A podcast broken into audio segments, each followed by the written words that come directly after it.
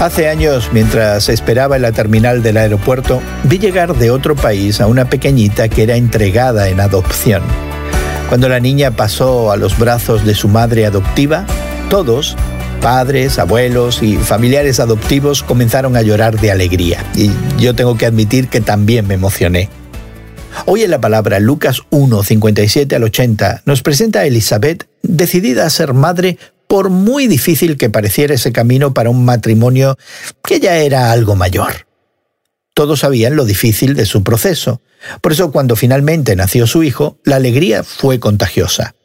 Según la costumbre, el bebé sería nombrado durante la circuncisión, ocho días después del nacimiento, y en lo que debía ser un momento de alegría, se tornó en incomodidad. Los que dirigían el servicio asumieron que se llamaría Zacarías, pero Elizabeth los interrumpió. No, tiene que llamarse Juan. La incomodidad empeoró cuando la gente cuestionó su decisión, pero Elizabeth se mantuvo firme. Los bien intencionados asistentes insistieron mirando a Zacarías en busca de verificación.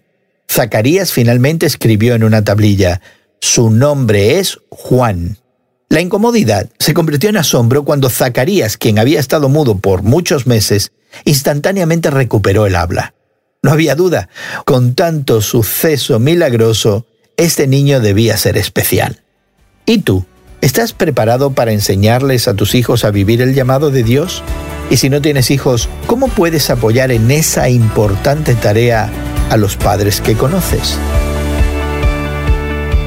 Hoy en la Palabra es una nueva forma de estudiar la Biblia cada día.